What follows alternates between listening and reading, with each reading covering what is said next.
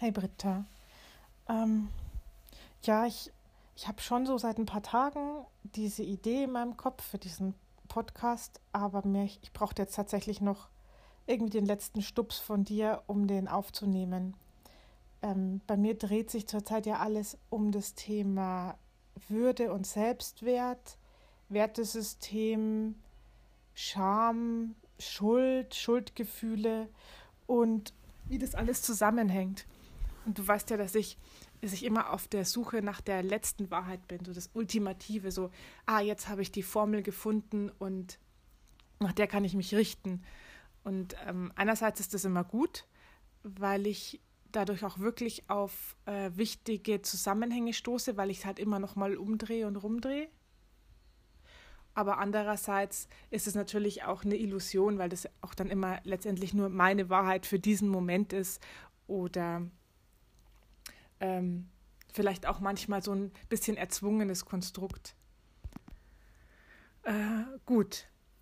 Ich weiß auch jetzt gar nicht, wo ich anfangen soll, weil irgendwie ja alles mit allem zusammenhängt. Ich fange mal beim Selbstwert an. Ich habe äh, gelernt aus den vielen Interviews, die ich in letzter Zeit gehört habe, von den Online-Kongressen, aus meiner eigenen Erfahrung, um, aus der Traumatherapie, wie zentral ähm, der, der Selbstwert ist für den, fürs gesamte Leben.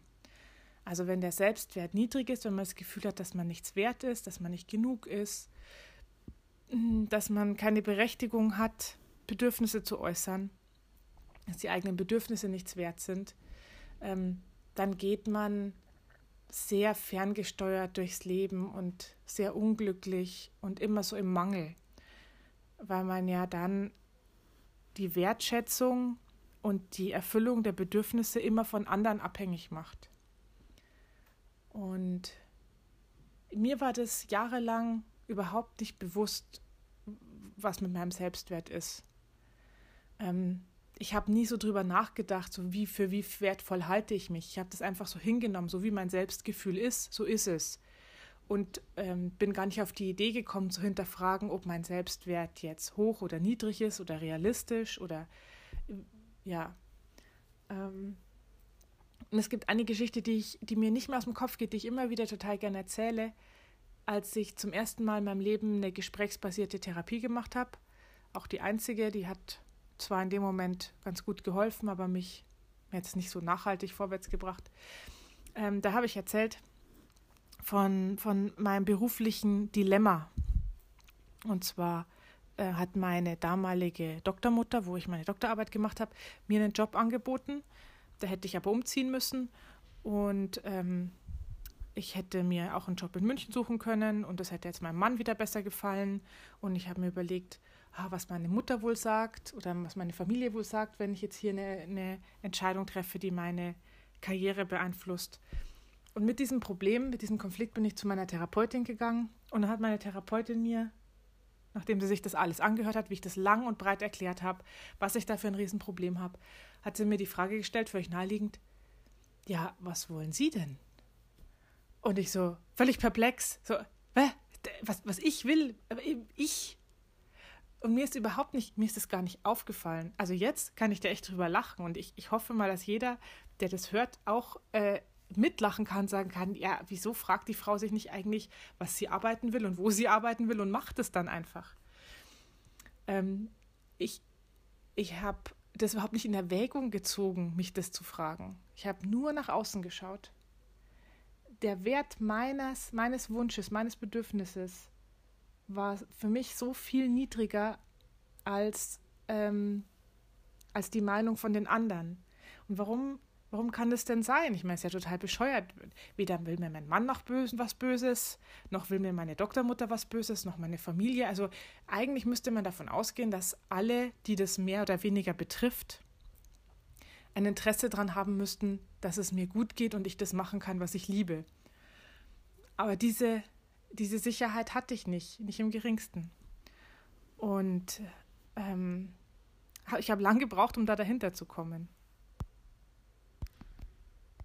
Wie kommt es jetzt also, dass eine frisch promovierte, erwachsene, gut ausgebildete, Akademikerin, die eigentlich mit Rückhalt und beiden Beinen fest im Leben steht, sich nicht traut, selber so eine Entscheidung zu treffen. Und die Antwort habe ich auch unheimlich spät gekriegt, die lautet Schuldgefühle. Ich, äh, ich habe lange Zeit und bis heute Schuldgefühle gegenüber so ziemlich jedem Menschen. Das ist jetzt schon viel besser geworden durch diese, durch die viele ähm, neugierige Arbeit, die ich mache und mich erforsche und die Zusammenhänge. Aber es ist schon sehr, sehr tief in meiner DNA eingegraben. Also Schuldgefühle. Ich fühle mich dafür verantwortlich, wie meine Mutter sich fühlt. Ich fühle mich dafür verantwortlich, wie mein Mann sich fühlt. Ähm, natürlich auch, wie meine Tochter sich fühlt, aber das ist vielleicht nochmal ein bisschen normalere Sache. Ich fühle mich dafür verantwortlich, wie meine damalige Doktormutter sich gefühlt hat. Und, ähm, man könnte ja noch sagen, ja, das ist ja normal. Natürlich nimmt man Rücksicht auf andere, aber meine Rücksicht wäre vielleicht ein bisschen übertrieben oder so. Ähm, aber es ist tatsächlich so, dass ich ähm, das nicht ertragen konnte, einen anderen zu enttäuschen und praktisch lieber mich selbst enttäuscht habe und meine Bedürfnisse lieber komplett auf Null gesetzt habe, anstatt den Schmerz von dem anderen zu spüren. Weil das, was mir passiert ist, psychologisch war, wenn jemand anders enttäuscht war, was ja völlig dessen Sache ist, habe ich das als mein Leid gespürt. Also ich habe ich hab mitgelitten, ich hatte Mitleid. Und selbst bei Sachen, bei denen das ähm, mehr als überflüssig war. Also wenn jetzt, wenn mein Mann leidet und ich leide mit, dann ist das zwar nicht besonders hilfreich, weil dann hat man nur doppeltes Leid und nicht das, was man eigentlich braucht, Mitgefühl.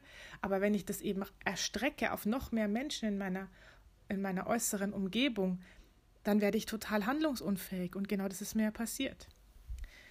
Dann ist natürlich sofort die Frage, ja, wie kommt es, dass ausgerechnet ich ausgerechnet so viele Schuldgefühle irgendwie bei allen Menschen habe? Und da habe ich eine sehr einleuchtende Erklärung gefunden oder eigentlich auch erst so richtig den Finger zeigt, dass die Zusammenhänge so sind, bei der Susanne Hühn. Ähm, das Buch heißt, glaube ich, Inneres Kind und Schuldgefühle, wo es genau darum geht. Und die erklärt es so, dass wenn wir kleine Kinder sind ähm, und in unserem Familiensystem, Vater, Mutter normalerweise, ähm, übernehmen die Eltern für ihre Gefühle keine Verantwortung. Also zum Beispiel die Mutter ist wütend, aber lebt ihre Wut nicht aus oder ist traurig und lebt ihre Trauer nicht aus. Oder der Vater, in meinem Fall, ach, was weiß ich, was der alles hatte. Also beim, mein, mein Vater hat sehr, hat bis heute größte Probleme, Zugang zu sich zu bekommen. Dann übernehmen die kleinen Kinder, und das bei mir wohl so passiert, diese, diese lose herumliegenden Verantwortungsfäden, diese Emotionen, übernehmen die Verantwortung für diese Emotionen.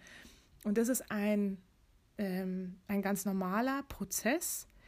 Ähm, es ist nämlich so, dass die Kinder, und da muss ich jetzt ein bisschen ausholen, Kinder möchten ja immer sicher sein. Kinder möchten nicht vom Dingo gefressen werden oder Kinder, Kinder versuchen, das ihre dazu beizutragen, dass ihr Umfeld stabil ist, damit sie nicht sterben. Das klingt total krass oder vielleicht auch übertrieben und, und in unserer Gesellschaft, denke ich mal, sind die Umweltbedingungen immer ziemlich gut, sodass die meisten Kinder auch vielleicht mit weniger Anstrengung von sich aus überleben würden. Aber es ist halt so in uns drin. Wir kommen auf die Welt und sobald irgendeine Disharmonie herrscht, nehmen wir das wahr, schon als kleinste Babys, wahrscheinlich schon im Mutterleib, keine Ahnung, ähm, nehmen wir diese Disharmonie wahr und versuchen die auszugleichen. Wenn wir also merken, unsere Eltern kommen irgendwie nicht klar, wir, das können wir uns natürlich nicht erklären, das ist uns nicht bewusst, dann versuchen wir uns so zu verhalten, dass die Eltern besser klarkommen. Also wenn die Eltern leicht ausflippen, dann, dann variieren wir unser Verhalten so, dass wir so lieb und brav sind, dass die Eltern zumindest meinetwegen, deinetwegen keinen Grund mehr haben, auszuflippen, um einfach das gesamte System stabil zu halten. Und dieses Verhalten und diese Überzeugung, ich stelle mich zurück, damit mein System funktioniert und ich sicher bin, das brennt sich ins Nervensystem ein in einer Tiefe, die mit Bewusstsein überhaupt nicht erreichbar ist zunächst. Also das, das, wir, wir integrieren das in unsere Persönlichkeit. Das wird ein Teil von unserem Auftreten nach draußen. Wir werden dann eben entweder sehr gefällige Persönlichkeiten, wo ich mich zum Teil einstufen würde. Ich möchte jetzt niemand, der mich kennt, äh, sagen hören, aber, aber du bist manchmal auch ganz schön schwierig.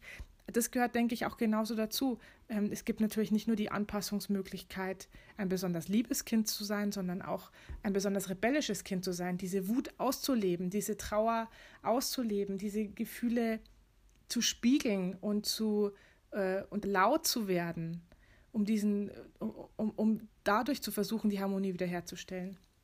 Jetzt sagen auch viele Leute, die ich darüber sprechen hörte, diese Strategien von den Kindern, die sind, die wirken sehr notwendig, wenn die Kinder klein sind, werden aber spätestens, wenn man erwachsen wird, ja, sind ja nicht mehr nützlich, nicht mehr, nicht mehr sinnvoll und nicht mehr nötig. Je älter ich werde, desto mehr kann ich ja für meine eigene Sicherheit sorgen. Und allerspätestens, wenn ich aus meinem Elternhaus ausziehe, bin ich ja von meinen Eltern eigentlich körperlich, entwicklungsmäßig, überlebensmäßig nicht mehr abhängig.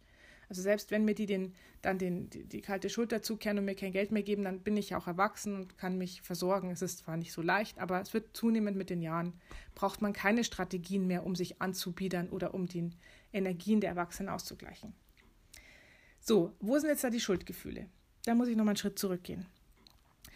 Ich versuche also als Kind diese nicht gelebten, diese nicht verantworteten Gefühle meiner Eltern auszugleichen. Jetzt ist es so, ein kleines Kind kann die Probleme eines Erwachsenen nicht ausgleichen. Das geht nicht. Egal wie lieb das Kind ist, wenn der Erwachsene Problem mit seiner Wut, mit seiner Trauer, mit seiner Angst hat, dann wird er dieses Problem haben und es wird einfach immer wieder angetriggert werden, ganz egal, was das Kind macht. Das heißt, das Kind scheitert in seinen Bemühungen, die Harmonie herzustellen.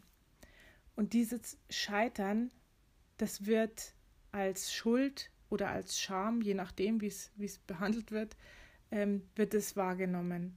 Das heißt, wann immer das Kind scheitert bei der Herstellung der Harmonie, also wann immer der Erwachsene ausflippt, hat das Kind das Gefühl, ich habe was falsch gemacht und kriegt ein Schuldgefühl. Und dieses Schuldgefühl frisst sich eben auch ins Nervensystem rein. Und wenn ich jetzt erwachsen bin und nehmen wir mal meinen Partner, der stellt sich vor mich hin und sagt, du bist schuld, das. In der Ehe kann es ja schon mal dazu kommen, dass man ein bisschen heftiger miteinander redet oder sich Vorwürfe macht. Das kann natürlich in jeder Beziehung passieren, das kann Eltern-Kind-Beziehungen, auch wenn die erwachsen sind, passieren oder im Beruf oder so. Aber ich finde, dass, ähm, dass die Partner, Ehe oder Lebenspartner sind immer so der, äh, der, der beliebteste Wetzstein für solche Emotionen. So, dann passiert folgendes: dieses Schuldgefühl, dieses uralte, ururalte, das mir nicht bewusst ist, weil es so uralt ist, wird von meinem Mann angestupst, indem er sagt, du, du, du hast das, das, das. Und dann kommt das Schuldgefühl hoch. Und das fühlt sich ganz schrecklich an.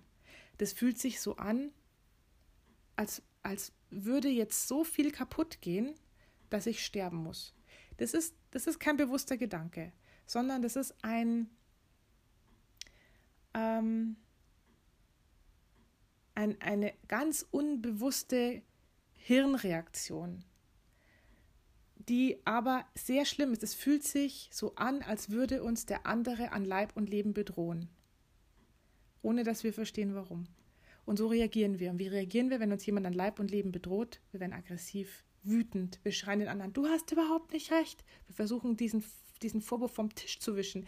Das stimmt überhaupt nicht. Das ist nicht wahr. Um, um praktisch dieser Todesdrohung was entgegenzusetzen. Der andere fragt sich, Warum schreit die mich so an? Ich habe doch nur gesagt, die soll ihren Teller endlich wegräumen, ihre Socken nicht irgendwo hinschmeißen, ihren Tittete. Der andere sagt sich, die Alte ist ja total hysterisch.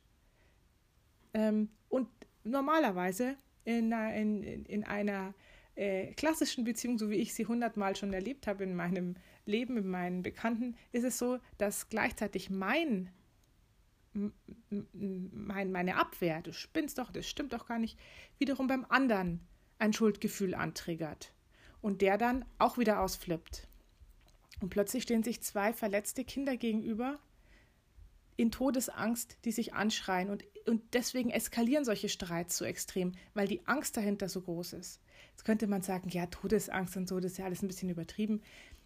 Das ist sicherlich in dem Moment keine Todesangst, aber es ist ein, es ist ein Angriff auf, auf das Konstrukt deines Selbst und es ist völlig unbewusst und es triggert eben, man sagt triggern zu diesem, zu diesem Anstupsen, das, das triggert eben so, ein, so eine uralte Reaktion, dass man auch ähm, nichts mehr, also vielleicht kennen das einige auch, dass man in so einer Situation auch völlig die Kontrolle verliert und was man den anderen dann alles heißt und wie man dann rumschimpft und wie man wütet und was man plötzlich alles schmeißt.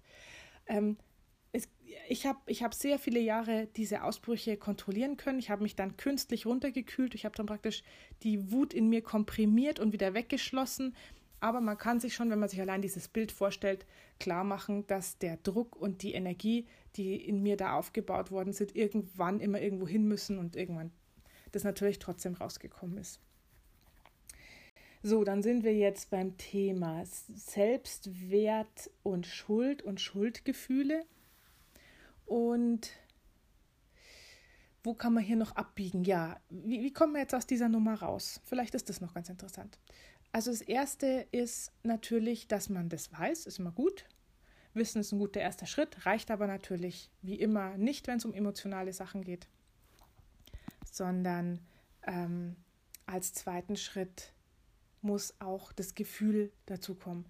Ähm, ich, ich weiß nicht, ich kann mich nicht mehr erinnern, wo ich angefangen habe mit diesem Prozess, weil Streits in, in meiner Ehe, ähm, meiner Beziehung häufig waren, oft sehr schmerzvoll waren. Und das war für mich schon früh ein großes Forschungsfeld, dass ich mir überlegt habe, wie kann ich meinem Mann auch in Konfliktsituationen begegnen, ohne dass das passiert, dass wir so ausflippen. Ähm, und da wusste ich noch gar nichts von Schuldgefühlen und so weiter. Ähm, also ein erster guter Schritt ist, sich klarzumachen, es gibt keine reale Bedrohung. Wenn nicht zufällig du einen Partner hast, der dich tatsächlich körperlich schlägt bei solchen Auseinandersetzungen, das ist nochmal eine ganz andere Nummer und da möchte ich jetzt auch keine Ratschläge geben.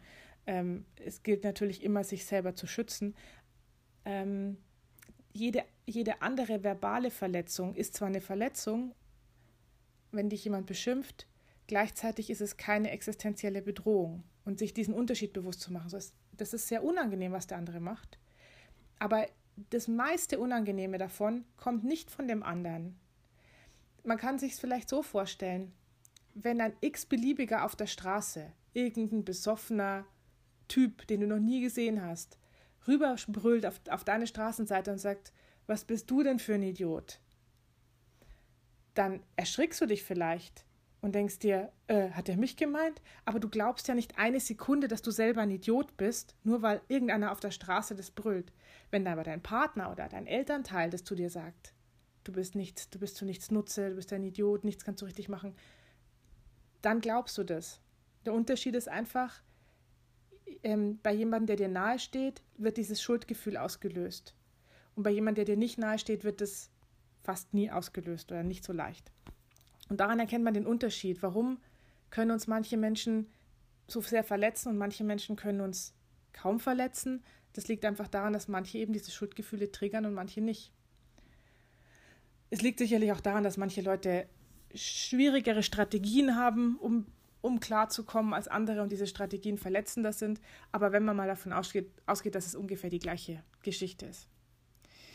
Ähm, also das Bewusstsein darüber, das meiste von diesem Schmerz, den ich jetzt gerade fühle, in diesem Streit, das, dieser, der Schmerz, der wird nicht produziert von meinem Gegenüber. Der wird von meinem Gegenüber auch nicht, ähm, ja, der, der, der tut vielleicht, der tut vielleicht jetzt nichts dagegen, dass, dass ich Schmerzen habe. Der könnte natürlich netter sein und so. Aber der, der meiste Teil dieses Gefühls kommt aus mir selbst. Es ist ein altes, ein alter abgespeicherter Schmerz, ein altes Schuldgefühl, eine alte Angst ums Überleben aus der Kindheit.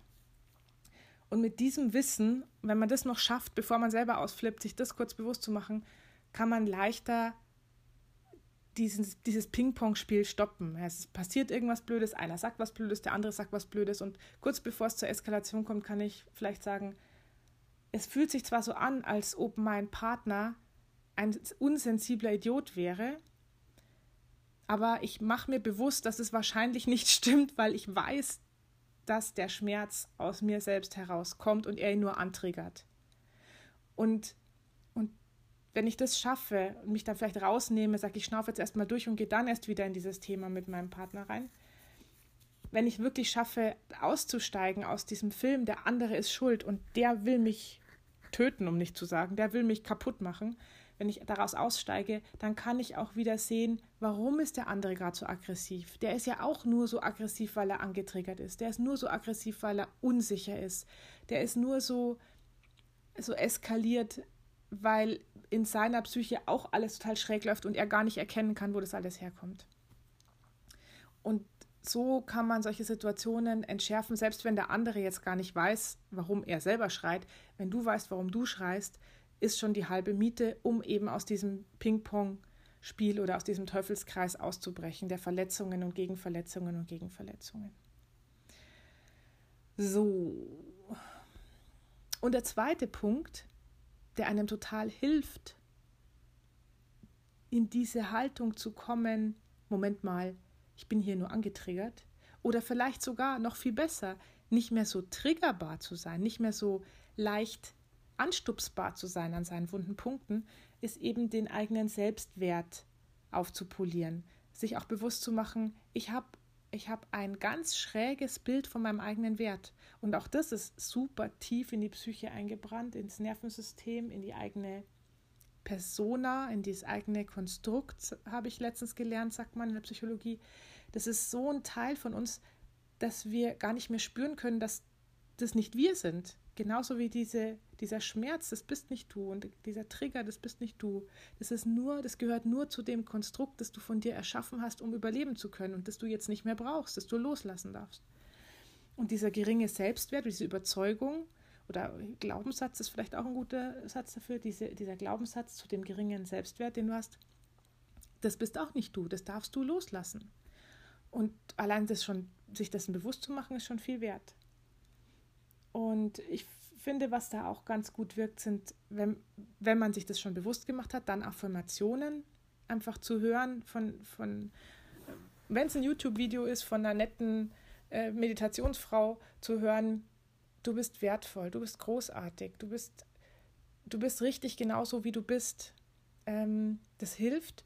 Mir hat das nichts geholfen, solange ich mir über diese Zusammenhänge nicht klar war, weil ich konnte das der Stimme nicht glauben. Ich konnte es meinem Mann nicht glauben, wenn er es mir gesagt hat, meiner Freundin nicht, wenn sie es mir gesagt hat, meiner Mutter nicht, die das nicht gesagt hat, andere Geschichte. Ähm, es, es muss praktisch erst im Herz ein winziger Spalt dafür geöffnet werden. Ein, vielleicht ist mein Selbstwert gar nicht so schlecht, wie ich dachte. Oder erstmal bewusst werden, ah, ich habe Glaubenssätze über meinen Wert. Das, die sind oft keine Glaubenssätze im Sinn von Wörtern, sondern es ist so ein Gefühl. Das ist so dieses Gefühl, ähm, wer bin ich schon? Was, was erlaube ich mir da eigentlich und sowas? Und man kann das dann, man kann diese Sätze dann entdecken mit der Zeit. So, und eben jetzt da einen Spalt reinzubringen und zu sagen, hey, das sind ja nur Gedanken, das sind ja nur Überzeugungen, die habe ich mir selbst gemacht, diese Überzeugungen, die, die waren mir mal dienlich. Jetzt bin ich groß, jetzt sind sie mir nicht mehr dienlich, jetzt versuche ich sie loszulassen, jetzt lasse ich sie los. Und dann, dann wirken auch die Affirmationen, weil, weil sie einen kleinen Punkt zum Ansetzen finden, wo sie, wo sie sich ein bisschen breit machen können. Und wenn der Selbstwert steigt, dann kann ein das, was der andere sagt, gar nicht mehr so erschüttern, weil man ja weiß, dass der andere das nur aus seinem Schmerz heraus sagt und das nichts mit einem selber zu tun hat. Es ist deswegen immer noch nicht schön angeschrien zu werden und es ist immer noch nervig und man wünscht sich immer noch, könntest du gegenüber bitte auch ein bisschen entspannter sein. Aber es, es ist bei weitem nicht mehr so anstrengend und nicht mehr so erschöpfend. Und man kann dann auch, nachdem bei dem anderen der Sturm vorübergezogen ist, leichter wieder über die Sache reden und nicht mehr nur über die verletzten Gefühle. Und ähm, und es entwickelt sich auch in der Partnerschaft insgesamt ein ruhigeres Klima, selbst wenn nur einer es schafft, mehr bei sich zu sein und sich zu stärken und ähm, mit sich selber in der Liebe zu sein. Ja, über Selbstliebe haben wir noch gar nicht gesprochen. Und da muss ich auch zugeben, da bin ich noch keine Expertin, da arbeite ich noch dran. Ähm, was mir noch äh, beim Hören von verschiedenen Podcasts klar geworden ist, ist, dass zum, zum Selbstwert gehört auch das Thema Würde. Würde und Wert ist anscheinend irgendwie das Gleiche. Und an der Würde kann man ja auch arbeiten, dass man einfach sich überlegt, was bedeutet für mich eigentlich Würde? Was ist für mich ein würdiges Verhalten? Und ein würdiges Verhalten ist dann ein Verhalten oder eine Haltung, die mit meinen Werten in Einklang steht. Und jetzt wird es echt äh, nochmal um eine Ecke rum, sich, sich klar was sind denn meine wichtigsten Werte? Nach welchen Werten möchte ich leben? Und wenn ich mich nach meinen Werten verhalte, dann verhalte ich mich würdig, dann, dann verhalte ich mich nach einem hohen Wert, dann, dann bin ich auch wertvoll. Also wenn ich mich mal nicht nach meinen Werten verhalte, muss ich mich ja nicht gleich für wertlos halten, aber umgekehrt, um einfach sich selber zu stützen und zu sagen, egal was du mir vorwirfst, ich habe mich so verhalten, wie es mit meinen Werten und meinen Überzeugungen und dem, wie ich das für richtig halte, in Einklang steht. Da kann der andere wüten und toben.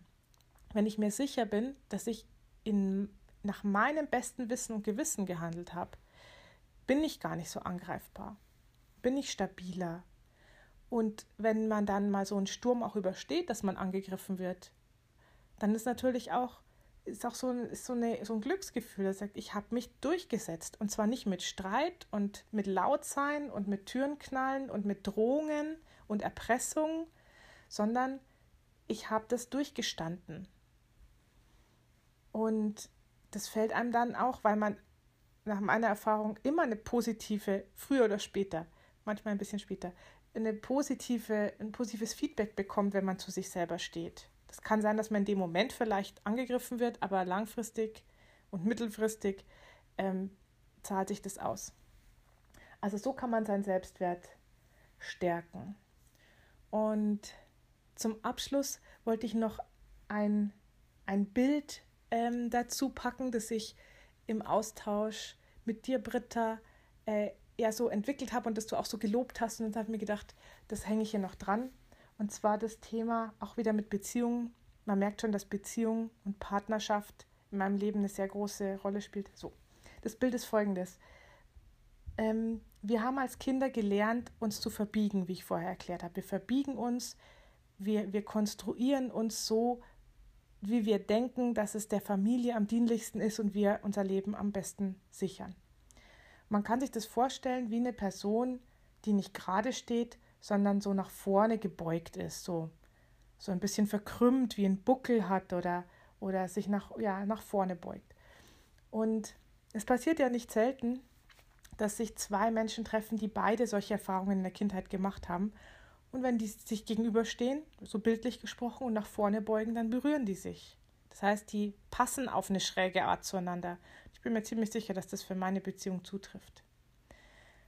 Was passiert jetzt, wenn eine von den beiden Personen anfängt, sich aufzurichten, diese frühe Verbiegung aufzugeben, loszulassen, für sich gerade zu stehen. Und da passt das Bild so zu diesem Wort, für sich gerade stehen, für sich einstehen, für die eigenen Werte einstehen, sich nicht mehr selber zu verraten. Der Kontakt bricht ab. Jetzt hat die andere Person, der andere Partner, das Gefühl, entweder, hey, bieg dich wieder runter zu mir, ich habe keinen Kontakt mehr zu dir, der fühlt sich verlassen, der fühlt sich zurückgesetzt, abgewiesen, einsam. Und, oder er sagt, okay, äh, ich habe solche Angst und ich fühle mich so, ich fühle mich so verlassen, ich verbiege mich noch mehr, dass ich wieder bei dir sein kann. Und verbiegt sich noch, man biegt sich noch weiter rüber bis es nicht mehr geht, weil das natürlich keine Ta Taktik ist, die aufgeht. Oder er hat noch eine dritte Möglichkeit, er kann sich auch aufrichten. Und wenn zwei Leute, jeder ganz gerade steht, für sich einsteht, aufgerichtet ist, aufrechtes, aufrechter Mensch ist, dann können sie sich wieder begegnen, dann können sie wieder einen Schritt aufeinander zumachen. Das Bild ist richtig cool, ich feiere mich voll dafür. Ist auch was, was den Selbstwert steigert, dass man sich selber für seine coolen Sachen feiert. Dann können sich die zwei Menschen wieder begegnen, können die wieder aufeinander zugehen und dann können sie sich auf Augenhöhe begegnen, auf einer echten Augenhöhe, nicht auf einer gebückten. Ich möchte das Bild nicht überstrapazieren. Ähm, und deswegen sind manche mh, manche guten Sachen, die aus dieser aus diesem Loslassen von den alten Mustern entstehen, brauchen ein bisschen, bis sie tatsächlich sich positiv in Beziehungen auswirken. Eben auch in Paarbe nicht nur in Paarbeziehungen, auch in Eltern-Kind-Beziehungen, in Arbeitsbeziehungen, in was auch immer. Weil das Ganze auch immer ein System ist. Gerade Familien, kleine Familien, große Familien, das sind Systeme. Und jeder hat sich irgendwie links und rechts und vor und zurück gebogen, um genau seine Lücke in diesem System zu finden. Und wenn jetzt einer anfängt, sich einfach aufzurichten, dann rüttelt er das ganze System durch. Und dann passiert bei den anderen nämlich erstmal das, was ich in diesen, bei diesen zwei Personen gesagt habe. Jeder, jeder verliert erstmal irgendwie so ein bisschen den Kontakt und so die Kontaktwärme. Aber langfristig ähm, kannst du für dich was gewinnen. Du passt vielleicht nicht mehr in deine vorgegebene Fragezeichenform, aber du kannst für dich stehen und kannst auch die anderen lassen, wenn die verbogen sein wollen. Weil das ist auch sowas, was habe ich nicht die letzten Monate und Jahre an meinen Mann hinge, nicht hingeredet, aber so hingewünscht, er möge doch auch bitte so sein, wie ich mir das vorstelle. Und, und erst jetzt komme ich langsam eben auch zu, dem, zu der Erkenntnis zu sagen, es, äh, wenn, wenn ich mich aufrichte, dann ist es das Beste fürs ganze System, weil das ganze System dann um eine Sache reicher wird, auch wenn es sich erstmal verbogen anfühlt und ein bisschen schräg. Ich hoffe, das ähm, war interessant und man konnte es gut nachvollziehen. Und ähm, ich freue mich, dass ich beim Podcast wieder dabei sein darf.